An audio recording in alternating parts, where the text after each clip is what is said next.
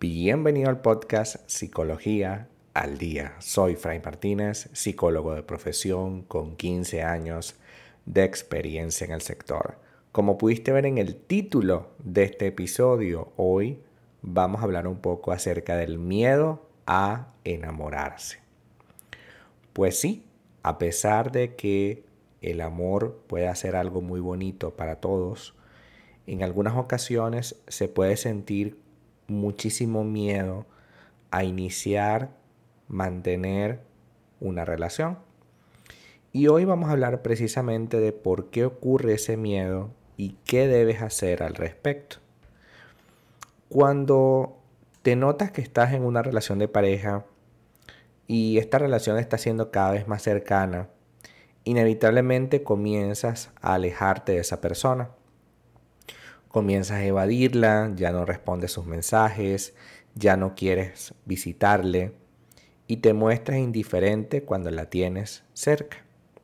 Esta es una de las primeras señales de que algo no anda bien contigo, porque a ver, si la relación era lo que tú querías, pues el hecho que haya más cercanía, el hecho que haya cosas alrededor de ustedes, pues digámoslo así, es lo mejor, ¿no?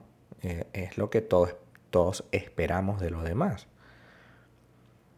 Otra señal que se da cuando tienes miedo a enamorarse es que se enamoran de personas imposibles para convencerse a sí mismos que ellos realmente si quieren amar a alguien, pero que las circunstancias no son las mejores.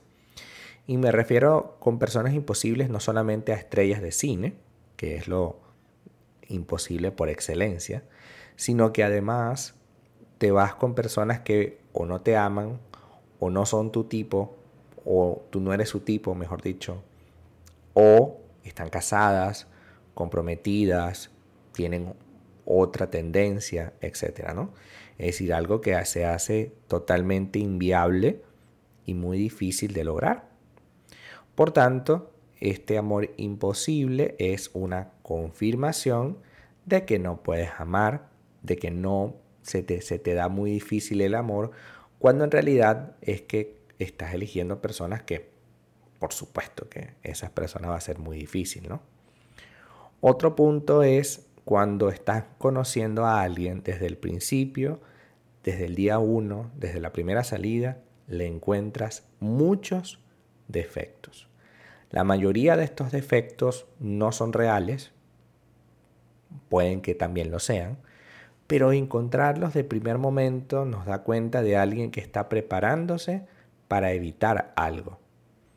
Y si te estás preparando para evitar algo, pues definitivamente es una de las fórmulas que más complicadas se te pueden hacer, ¿no?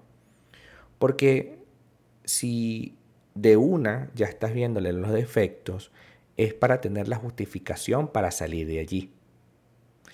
Yo veo los defectos primero para tener una idea clara de por dónde voy a darme consuelo si terminamos esta relación.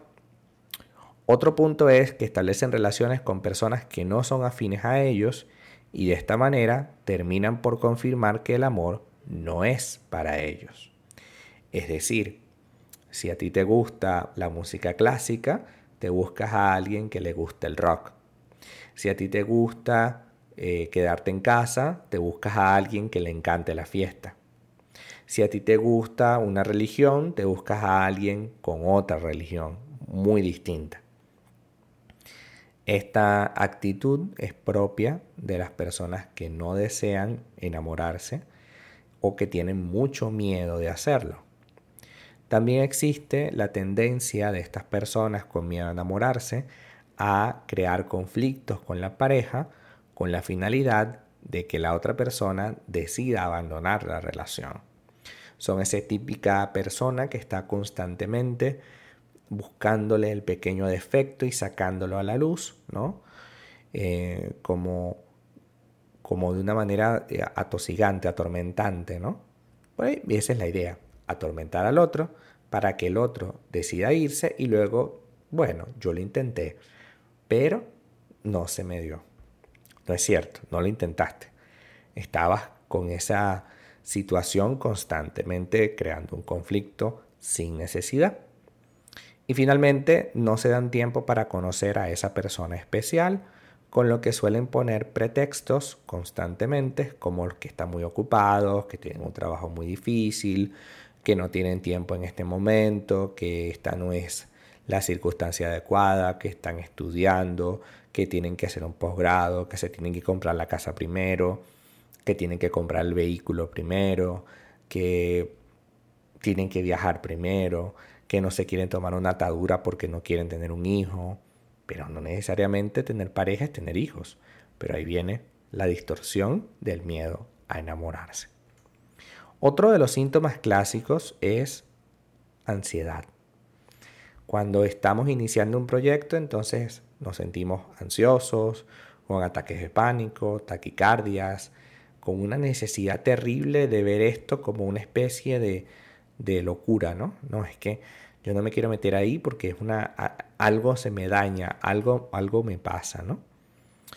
Eh, ¿Por qué tú tienes miedo al abandono? Quizás porque hayas vivido experiencias traumáticas en el pasado, porque tengas miedo al rechazo, porque temas, temas perder el control de tu vida, porque nos han dicho que tener pareja significa perder el control de lo que eres, mil y un problemas. Incluso tener padres poco afectivos, poco cariñosos, también pueden crear el miedo a enamorarse, porque claro, si el primer amor, que son tus padres, eh, tú los ves de esta manera, pues obviamente la conducta siempre va a estar por ahí. Y finalmente algo de lo que me quiero detener antes de finalizar es tener baja autoestima. En este podcast hemos visto que la baja autoestima es la capacidad para tomar decisiones cuando tú te ves afectado. Cuando se tiene baja autoestima, esa capacidad para tomar decisiones siempre está debilitada. Y hoy es tiempo de que perdamos el miedo a enamorarnos, pero primero reconocerlo. Tenemos que reconocer, identificar todos esos mecanismos de defensa que tienes para evitar llegar a enamorarte, porque el amor es esencial para la vida misma. No solo para crear una relación, también para tener un motivo por el cual levantarte en la mañana.